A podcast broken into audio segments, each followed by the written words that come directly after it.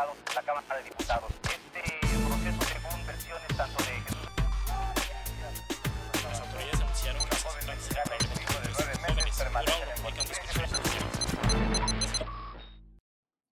¿Qué? Esta ha sido una semana muy interesante y de contrastes. Primero, por la visita del presidente de México, Andrés Manuel López Obrador, a la Casa Blanca para reunirse con su homólogo estadounidense, Donald Trump. Desde antes de que llegara López Obrador a Washington, había dado mucho de qué hablar este encuentro presidencial. Primero, porque todo mundo le estaba aconsejando, bueno, todo mundo en, el mundo político, al presidente mexicano, que sería inoportuna su presencia en Washington en momentos electorales, porque conociendo lo impredecible y traicionero que es Donald Trump, sería posible que el mandatario Rubio utilizara la presencia de López Obrador en la Casa Blanca con fines electorales.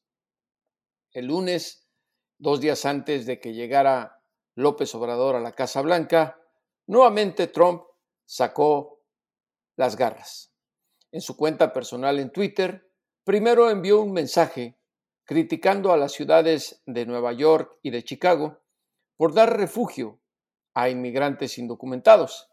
Estas entidades, conocidas como ciudades santuario, dan asistencia social a inmigrantes indocumentados pese a las amenazas de la Casa Blanca de quitarles el presupuesto si lo siguen haciendo. Trump indicó que le estaban apoyando a criminales y no a inmigrantes que necesitaban asistencia. Hay que tomar en cuenta que en Chicago y en Nueva York la mayoría de los inmigrantes indocumentados son de origen mexicano, así es que hay que entender a quién iba dirigido el mensaje. Después puso cuatro fotografías en su cuenta también de Twitter del muro de acero que se está construyendo en la frontera. Al buen entendedor, pocas palabras, y bueno, todo estaba dirigido hacia López Obrador, quien, pese a ello, llegó exultante a la Casa Blanca y el miércoles 8, el día de la reunión, dijo algo que sacó de casillas a toda la gente que lleva la historia de Donald Trump y la inmigración, que el mandatario estadounidense respeta a los mexicanos y que en lo que va de su mandato, del de López Obrador, no ha habido agravios en contra de su persona. Cierto, no ha agraviado a López Obrador, pero a los mexicanos, les repito los mensajes de Twitter de la misma semana que mandó Trump antes de que llegara López Obrador. Y no solo eso, nadie puede olvidar su histórico discurso de 2016, cuando estigmatizó a todos los mexicanos diciendo que éramos violadores, criminales y narcotraficantes. Sin importarle nada de eso, AMLO dijo que fracasaron los pronósticos de que se iban a pelear. Somos amigos y seguiremos siendo amigos, dijo el mandatario mexicano antes de sentarse a cenar con empresarios de México y de los Estados Unidos en la Casa Blanca. Carlos Slim se veía muy contento platicando con Mike Pence y también con Jared Kushner, el yerno del mandatario estadounidense. Aparte estaban los otros empresarios de México. Hasta entre los hombres más ricos del país hay niveles y clases sociales. Ricardo Salinas Pliego platicaba muy a gusto eh, con Bernardo Gómez, el representante de Televisa, y a su lado estaba sentado Carlos Hank Ron González. Fue notorio ante todos los reporteros que estuvimos en la Casa Blanca que nadie le hizo plática al hijo del famoso profesor y fundador del grupo Atlacomulco. Repito, hasta en los hombres más ricos de México hay clases sociales y también niveles. En la Casa Blanca todo fue miel sobre hojuelas. Salieron como amigos. El presidente de México dijo que fue exitosa su reunión con Donald Trump. La embajadora de México en Washington, Marta Bárcena y Roberto Velasco, el director general eh, para América del Norte de la Secretaría de Relaciones Exteriores, ya cuando se encontraba López Obrador en México, a la prensa nos confesaron algo, que todo se acordó con la Casa Blanca para evitar que se tocaran los asuntos ríspidos de la relación bilateral. Por ello, públicamente no se habló del muro ni del trato que da Donald Trump a los inmigrantes indocumentados, especialmente a los de México. Es decir, fue una reunión de declaraciones por encima de los hechos. Velasco confesó que se acordó con la Casa Blanca que no se hicieran preguntas, que los, los reporteros simplemente fuéramos testigos de esas declaraciones. Como era de esperarse, Donald Trump no se aguantó sus ganas de politizar la visita de López Obrador a su Casa Blanca.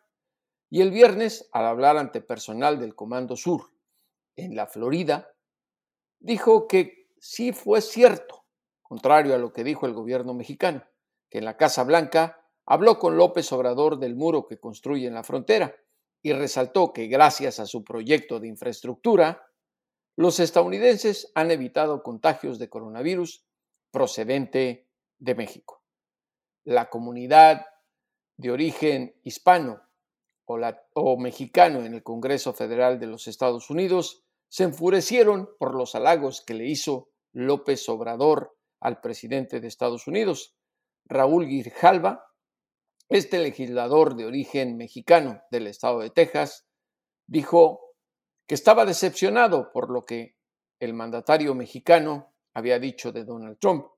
El senador Bob Menéndez, de origen cubano y también demócrata, igual que Jesús Chuy García, el primer legislador federal estadounidense inmigrante de México, consideraron que fue una traición lo que hizo López Obrador en la Casa Blanca. Por lo pronto, insisto, nos quisieron borrar la historia con declaraciones y así nos dejaron los dos amigos. Hay que ver qué va a ocurrir con Donald Trump, porque si 48 horas después sí utilizó la visita de López Obrador con fines electorales, nos podemos imaginar qué va a ocurrir de aquí al 3 de noviembre, el día de las elecciones presidenciales en Estados Unidos. Joe Biden, el virtual candidato presidencial por el Partido Demócrata, también utilizó con fines electorales el caso de la reunión AMLO-Trump.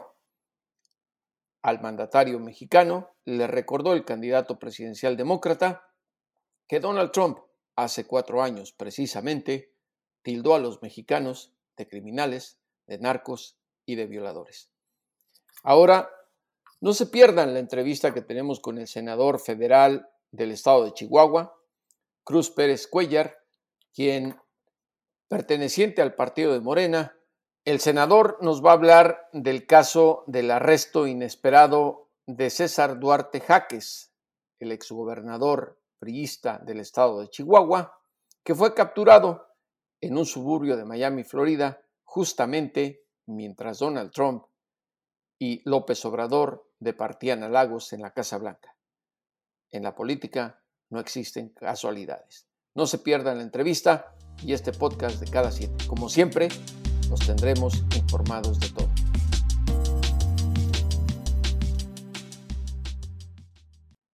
¿Qué Bienvenidos nuevamente a cada siete. Tenemos con nosotros al senador Cruz Pérez Cuellar del partido Morena eh, y del estado de Chihuahua, justamente una entidad que esta semana está en boca de todos debido a lo que ocurrió en un suburbio de Miami, Florida. El arresto del exgobernador de esa entidad norteña, César Duarte Jaques, justo cuando en Washington se encontraba en reunión el presidente Andrés Manuel López Obrador con su homólogo Donald Trump. Eh, bienvenido, senador, muchas gracias por participar. Al contrario, Jesús, gracias a, ti por la oportunidad. Es, es un honor platicar contigo y pues aquí estamos a la orden. Eh, senador, eh, ¿qué le parece este arresto de Duarte Jaques después de pues bastante tiempo que el gobierno mexicano estuviese solicitando su captura con fines de extradición al gobierno estadounidense? Pues me parece que es eh, un gran logro del gobierno mexicano.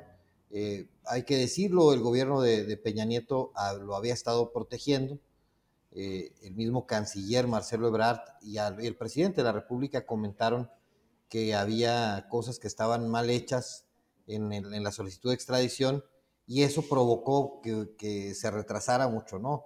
Entonces, eh, eso habla de la voluntad del presidente López Obrador de ir a fondo contra la corrupción y la impunidad y también habla por el día en que se da, es decir, el, día, como bien lo dice usted, el día de la visita del presidente López Obrador, pues de una muy buena relación entre ambos presidentes, eh, para que se dé pues justamente en ese momento. Es más, hay quien se ha atrevido a decir que se había sido quizá detenido dos días antes y que se esperaron para, para dar la noticia el día de la visita del presidente. Como quiera que sea, es una... Ah, perdón. No, lo que le quería decir en ese sentido es que en proceso justamente yo publico esta semana que el gobierno mexicano eh, se enteró desde el mes de mayo de la ubicación y lugar donde se encontraba en Miami eh, Duarte Jaques, pero en su momento no lo detuvieron debido a las restricciones sanitarias por la pandemia. Hasta eso tomaron en cuenta eh, por ello. Pero el gobierno mexicano obviamente ya sabía que iba a ser detenido. Y como usted lo menciona, en política no hay casualidades, me parece que sí fue con toda intención, como enviar un mensaje combate a la corrupción el día de la captura. Eh, senador, pero aquí hay una cosa interesante. Eh, Chihuahua fue saqueado de manera espantosa durante el sexenio de, este exgobernador priista. El gobierno de Javier Corral en su momento envió una docena de peticiones a la, Procuraduría General de la República de Enrique Peña Nieto para que le solicitara al Departamento de Estado en Washington eh, que se capturara con fines de extradición a este presunto criminal. No estaban bien redactadas las peticiones del gobierno de la Fiscalía del Estado de Chihuahua, pero la Procuraduría en manos de los peñistas, tampoco hicieron nada para corregirlo. El mérito aquí es sin duda para la Fiscalía General de la República, eh, senador, no del presidente Andrés Manuel López Obrador, que recordemos la Fiscalía es una entidad independiente. El doctor Alejandro Gertz Manero y sus abogados fueron, quienes corrigieron el texto de las peticiones. ¿Qué le parece a usted? Bueno, eh, es, cierto que es, autónoma la, fiscalía, pero también tuvo un papel, jugó un papel determinante la Cancillería. Eh, la embajadora. la embajadora, Marta Bárcena. pero que depende de, la presidencia de la República, es decir, eh, su jefe es el presidente de México, previo el canciller, ¿no? Pero aquí yo creo que también hay que destacar la voluntad política es decir, por un lado sí tiene que ver la cuestión técnica, sin lugar a dudas, ¿no?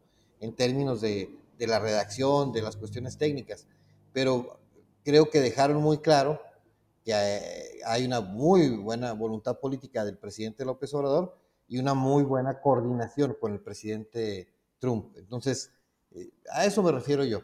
Pero sin lugar a dudas tiene usted razón, la fiscalía es autónoma y este tiene, tiene un gran mérito en, este, en esta captura. Sí, porque las, eh, aquí vamos a, para tratar de, también de explicar al auditorio, senador, lo que vieron con mucho cuidado en la fiscalía, se elaboraron 14, fueron 14 solicitudes. La última, la catorceava, fue la buena.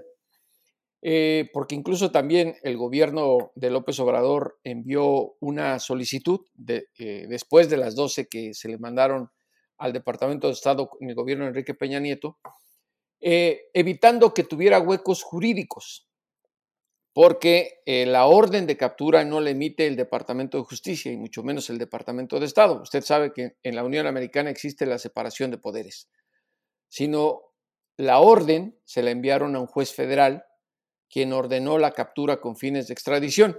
Y justamente el viernes ya se presentó Duarte ante la juez Laura Luis, eh, la que no pudo definir ni la, ni la primera audiencia de extradición porque eh, lo que va a ocurrir es van el martes los abogados y la defensa a establecer con la juez eh, si hay una audiencia de fianza para que él pueda salir bajo esa condición y eventualmente la primera audiencia de extradición donde le van a leer los cargos que se le imputan. Ya la jueza le dijo a Duarte que no puede salir bajo fianza de entrada, porque así lo marcan los acuerdos internacionales sobre extradición, en este caso el de México y Estados Unidos. Sin duda, Duarte va a pelear en el tribunal estadounidense por evitar la extradición.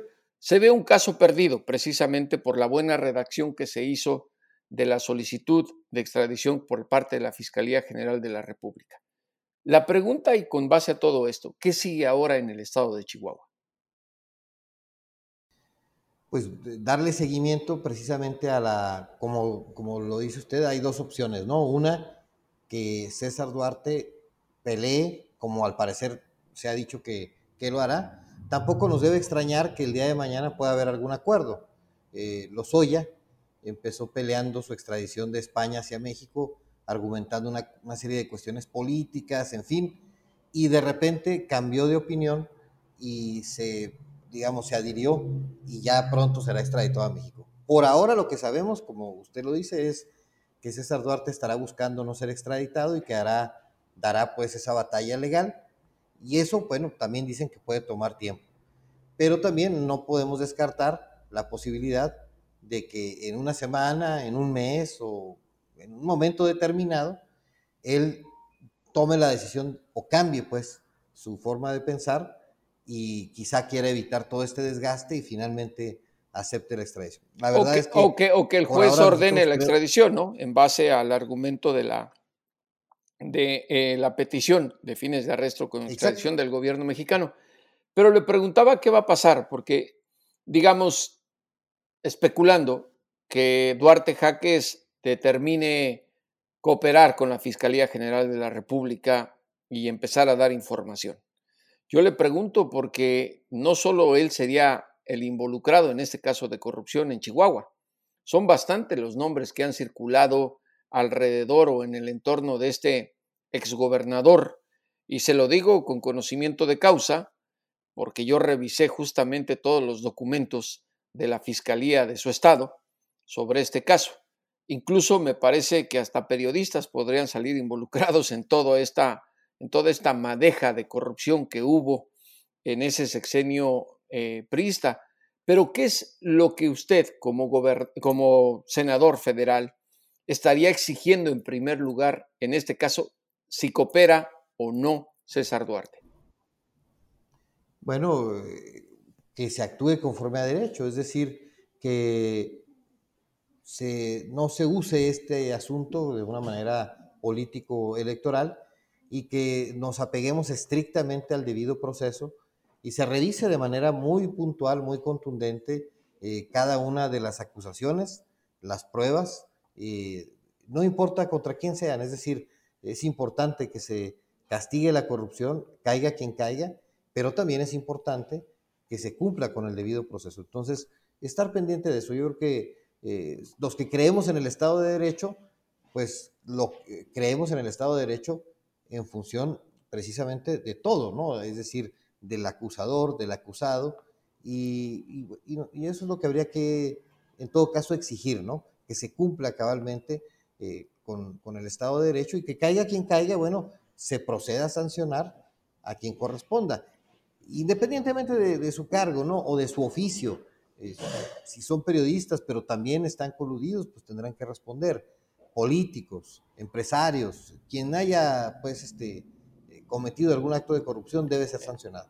Expresidentes, exsecretarios de Hacienda, exdirigentes del Partido Revolucionario Institucional, son muchos los nombres que se han manejado en torno al caso eh, Duarte Jaques. Pero usted hizo una mención interesante, que no saquen beneficio político electoral. ¿A quién se refiere? bueno, eh, particularmente al, gobernador. Es decir, de repente percibo yo que busca con esta situación, eh, bueno, me, voy un poquito para atrás. La situación en el Estado en términos de, de, la calificación del gobierno estatal actual es una calificación negativa, es decir, solamente es aprobado por dos de cada diez chihuahuenses. Eh, de alguna manera, esta captura pues ha tratado de ser aprovechada y bien, me parece que bien porque finalmente fue una promesa que hizo y no podemos negar que también tiene un mérito en todo esto, aunque como bien lo decía usted, quizá el mérito mayor es el de la Fiscalía General de la República. Eh, pero bueno, finalmente fue parte de este proceso y no podemos negar de ninguna manera que estuvo insistiendo en, lograr esto, ¿no?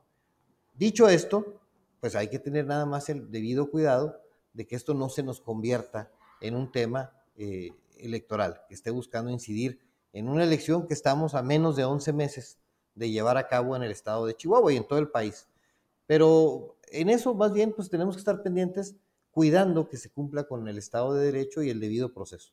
¿Qué buscaría el gobernador Corral en términos político-electorales? ¿Apuntalar al PAN en los comicios que se vienen en 2021 o algún beneficio político-electoral para él exclusivamente? No, yo creo que las dos, apuntalar al PAN, eh, apuntalar a Madero, al senador Madero como, como sucesor, y este, desde luego, pues él también tener una proyección nacional. Eh, que es algo que hemos criticado muchos acá en el Estado, es decir, que más, se ha buscado en muchas ocasiones más la proyección nacional que ver qué políticas públicas se generan para beneficiar a la sociedad chihuahuense. Es decir, este, ya dejando el tema Duarte a un lado, que bueno, sé que estamos hablando de eso, pero en términos generales, en, materia de salud, educación, eh, en fin, seguridad. No lo vemos, seguridad, este, no, no lo vemos metido en la problemática del Estado y muchas veces lo vemos más bien buscando la nota nacional, buscando el, escenario para hacerse notar a nivel nacional. ¿Qué, es, eh, bajo ese, esa perspectiva, qué estaría buscando a nivel nacional eh, Javier Corral? Bueno, eh, se dice mucho que hay dos posibilidades. Una, ser presidente nacional del PAN, la otra, ser candidato presidencial en el 24 eh, él no las ha negado, inclusive ya ha hecho algunos eventos o algunas apariciones con senadores, por ejemplo Álvarez y Casa, que se dice senador independiente, ya de alguna manera han, hecho reuniones en la Ciudad de México pensando que pudiera ser candidato, es decir, están metidos en eso, y esas son las dos posiciones que yo veo que está buscando. Hay quienes también dicen que dejaría la gubernatura para ser diputado federal plurinominal, pero francamente de las reuniones que se han dado en México, de, la idea pues de construir una candidatura presidencial, de eso yo estoy seguro porque ha sido público, eh, lo hemos visto. Lo otro, debo decirlo también con toda la seriedad que amerita el asunto, es más un rumor, pero bueno, también está ahí en el, en el entorno. Usted sabe que en la política, en el amor y en la guerra todo se vale, eso dice el dicho. Para una proyección nacional de Javier Corral como aspirante, digamos, eh, en base a lo que usted dice, a la presidencia de la República, pues tendría que generar la atención en todo el país y el, el PAN en la elección pasada salió totalmente maltrecho. Fue uno de los grandes perdedores de los comicios después de la elección histórica del primero de julio. Eh, ¿Qué tanto le ayudaría o cree usted que sea capaz el gobernador de su estado? Eh, porque César Duarte tiene que presentarse primero ante la justicia del estado, si así lo dispone la fiscalía, más allá de los acuerdos. ¿Qué tanto le beneficiaría a Javier Corral el que, pues, como parte de la punta del iceberg, incluso se acusara de algún delito de complicidad a alguien como el expresidente Enrique Peña Nieto, el ex eh, secretario de Hacienda, Luis Vidigaray Caso, al propio ex candidato presidencial del PRI, José Antonio Mid, y a Manlio Fabio Beltrones, quien era el titular del Partido Revolucionario Institucional. ¿Sería hacer ruido para promoción personal o cree usted que sería legítimamente parte del seguimiento del caso de investigación a Duarte Jaques? Eh, esa es una pregunta difícil porque eh, no, no, tengo yo acceso pues a las carpetas ni, ni mucho menos. Pero si esto... Bueno, pero esta operación Zafiro como antecedente. Exacto. Entonces, si, el tema está bien sustentado y finalmente eh, están involucrados estos personajes nacionales del PRI, pues yo creo que sí le, tiene, le da una digamos, una ventaja, le da una proyección y finalmente no se puede reprochar tampoco eso. Es decir, si al final de cuentas, porque se hizo una investigación bien hecha, deriva en resultados que afecten a personajes de ese nivel, yo creo que no hay manera de pensar que no pueda ser beneficiado. Es decir, no, no, yo no vería cómo desligarlo, ¿sí me explico? O sea, ahora, si algo se hace mal, bueno, esa es otra cosa, ¿no? Pero yo, yo sí creo que eso también puede tener un resultado positivo para él en términos de esta proyección, independientemente de que a lo mejor aquí en el Estado pues no se ha gobernado, no se ha hecho nada, no hay avances en ningún tipo de materia, pero sí, debo decirlo, eh, un logro de esta naturaleza puede llevarlo a tener, sin lugar a dudas, una proyección nacional. Y le convendría no solo a la población del estado de Chihuahua, sino también al del resto del país, porque están muy claros los casos de corrupción en el sexenio de Peña Nieto, Lozoya, Tomás Herón, en fin, son bastantes los que han sido mencionados, pero específicamente a la población de su estado, eh, senador, ¿qué le convendría más? ¿Una cacería de brujas de esta naturaleza o buscar la compensación al erario de todo el dinero que aparentemente se perdió en el gobierno de este exgobernador del Partido Revolucionario Institucional?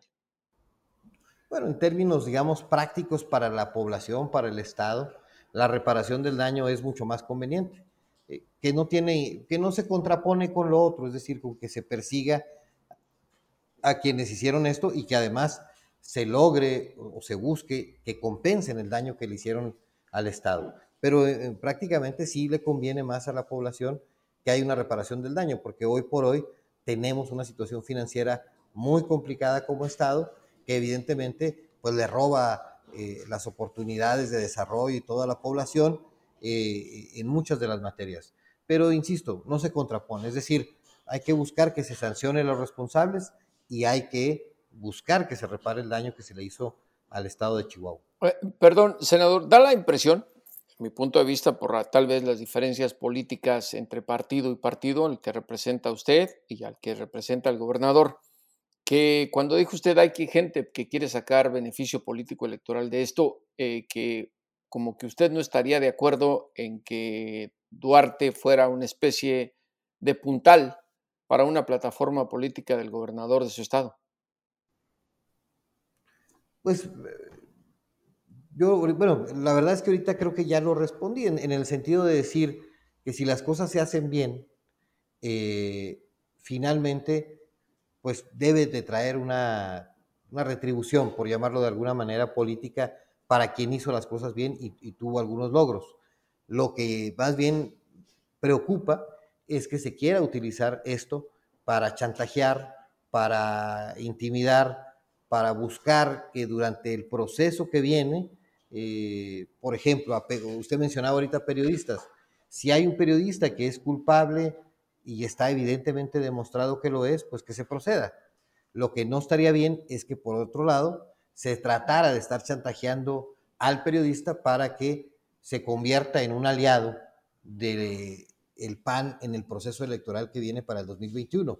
Lo mismo con los empresarios, lo mismo con los políticos. Es decir, que no se esté usando. ¿A qué me refiero? Por ejemplo, hace algunos días se votó una reforma electoral en Chihuahua que era, este, desde nuestro punto de vista, una, una intención del gobernador de poner candidatos en todos los partidos. Finalmente se votó en contra y afortunadamente se votó en contra.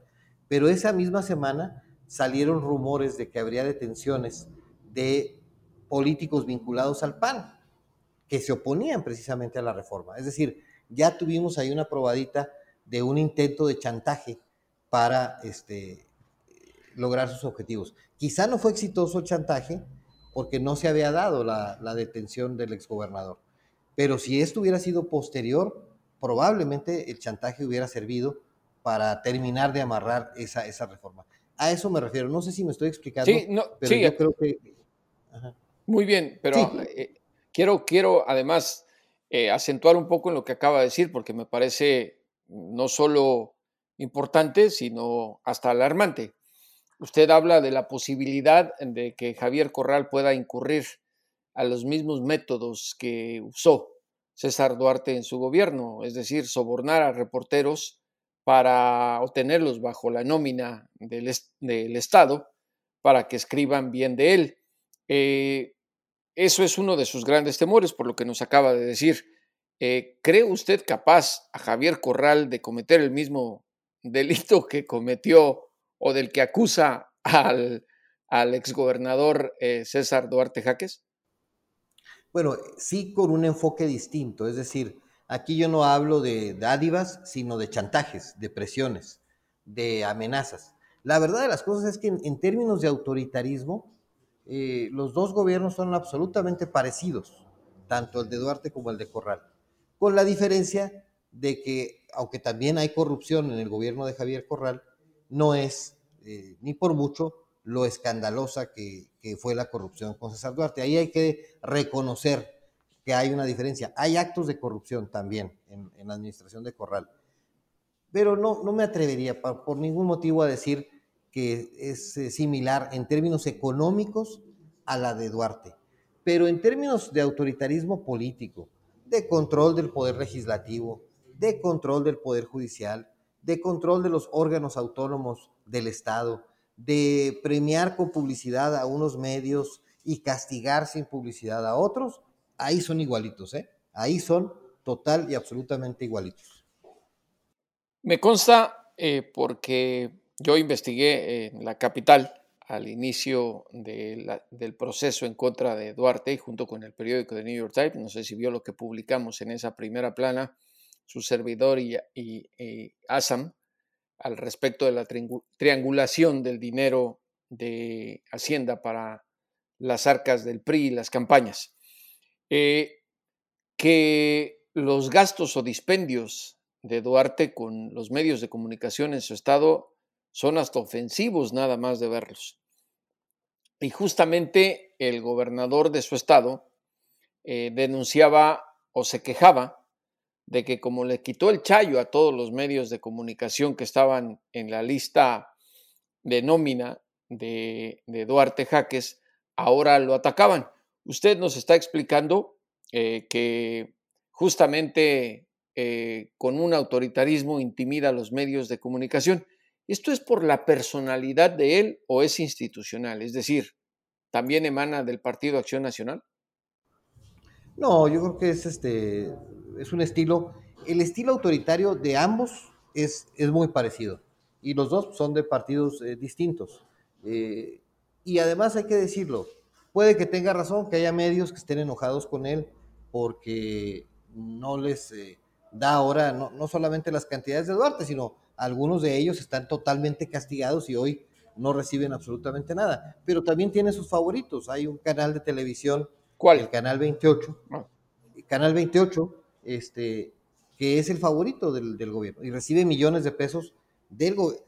Pasa el mismo esquema, ¿no? En el, en el sexenio de Duarte, los medios amigos recibían eh, apoyos, por llamarlo así, contratos, derroche del Estado, del Congreso del Estado, de los municipios afines al gobierno del Estado. Hoy, por ejemplo, el Canal 28 pues recibe publicidad del gobierno del Estado, del Congreso del Estado, del municipio eh, panista en la capital del estado, eh, sigue, es decir, con menos dinero, porque no se les da las cantidades que se les daba, hace lo mismo. Y escoge unos medios por encima de otros. Que el gasto sea menor es cierto, pero eso no quita que la práctica autoritaria sea exactamente la misma. Eh, en su partido, senador, digo, sé que falta mucho para la elección todavía en meses del próximo año. Pero digamos, para tratar de mantener la, la gubernatura de Chihuahua, ¿a quién está perfilando, a quién perfilaría su partido como opositor del elegido de Javier Corral? Bueno, eh, estamos nosotros ahí en las encuestas, nos ha ido bien, está su servidor eh, como uno de los aspirantes, digamos. Pero también está Juan Carlos Loera, que es el delegado del gobierno federal de Chihuahua, Rafael Espino, que es consejero independiente de Pemex. Eh, se ha mencionado el nombre de Víctor Quintana, que fue militante de Morena, tuvo un proceso de expulsión, pero él ahí está, se ha mencionado su nombre, el doctor Alejandro Díaz, y también hay una dama, eh, Carmen Almeida, creo que ella es suplente de Tatiana Cloutier, espero que no se me pase ningún nombre, porque no se me haría correcto aprovechar que estoy en esta importantísima plataforma y nomás mencionarme yo, pero ahí está mi nombre también. Y entre alguno de estos, espero, eh, me encantaría ser yo, saldrá el candidato de, Morena o la candidata a la gubernatura de Chihuahua. Y regresando un poquito al tema de Duarte específicamente, porque me parece que es muy importante para lo que se viene políticamente en las próximas semanas y, sobre todo cuando eh, el exgobernador llegue a México, porque en algún momento lo va a tener que hacer, por lo que dio a entender la jueza el día de hoy en Florida. ¿Cuál es el primer paso que se va a tomar en el estado de Chihuahua? ¿Cuál es la primera exigencia al gobernador, quitándole, digamos, los puntitos de beneficio político electoral? Usted como representante ante el Congreso Federal del Estado, ¿qué es lo primero que exigirá? Que se actúe conforme a derecho, estrictamente apegados a derecho, y evidentemente que se busque la reparación del daño no solamente del exgobernador, sino de quienes hayan este, lacerado al Estado, eh, pero que se actúe con, estricto apego a derecho. Eh, eso es lo que tendríamos que exigir. Y, ya no hablando de mí, perdón, pero sí hablando de la sociedad en general, creo que la mayor exigencia será la reparación del daño. Porque también me parece que a nivel nacional es muy interesante eh, saber cuál fue la colusión de Duarte con el crimen organizado porque otra de las promesas electorales de Javier Corral, si mal no recuerdo, fue calmar la violencia, sobre todo en puntos estratégicos en la frontera de su estado con, la Unión Americana, y uno de estos es Ciudad Juárez, sin duda, en, que ha tenido bastantes altibajos durante el gobierno de Duarte, pero podríamos decir más altos que bajos, porque la violencia no ha disminuido. Lo que ha disminuido ha sido la atención de los medios nacionales en lo que ocurre en esa ciudad. Eh, en ese sentido, eh, senador, eh, ¿tiene usted alguna petición en especial? Porque era clara también la colusión del gobierno del Estado con el crimen organizado, especialmente con el cártel de Sinaloa. Pues mire, ahí no tengo yo los elementos suficientes. Yo lo que sí puedo decir es que hoy así como hemos opinado respecto de las diferencias de ambos gobiernos, en materia de inseguridad estamos mucho peor ahora que antes. Eh, tenemos casos como el de la periodista Miroslava Bridge, asesinada en este quinquenio, este gobierno va a durar cinco años, y en donde uno de los imputados eh, se queja en una de las audiencias de por qué a los que son eh, actores en este crimen vinculados al PAN no se les ha citado. Otra vez volvemos a lo mismo, las mismas prácticas, pero ahora en este gobierno.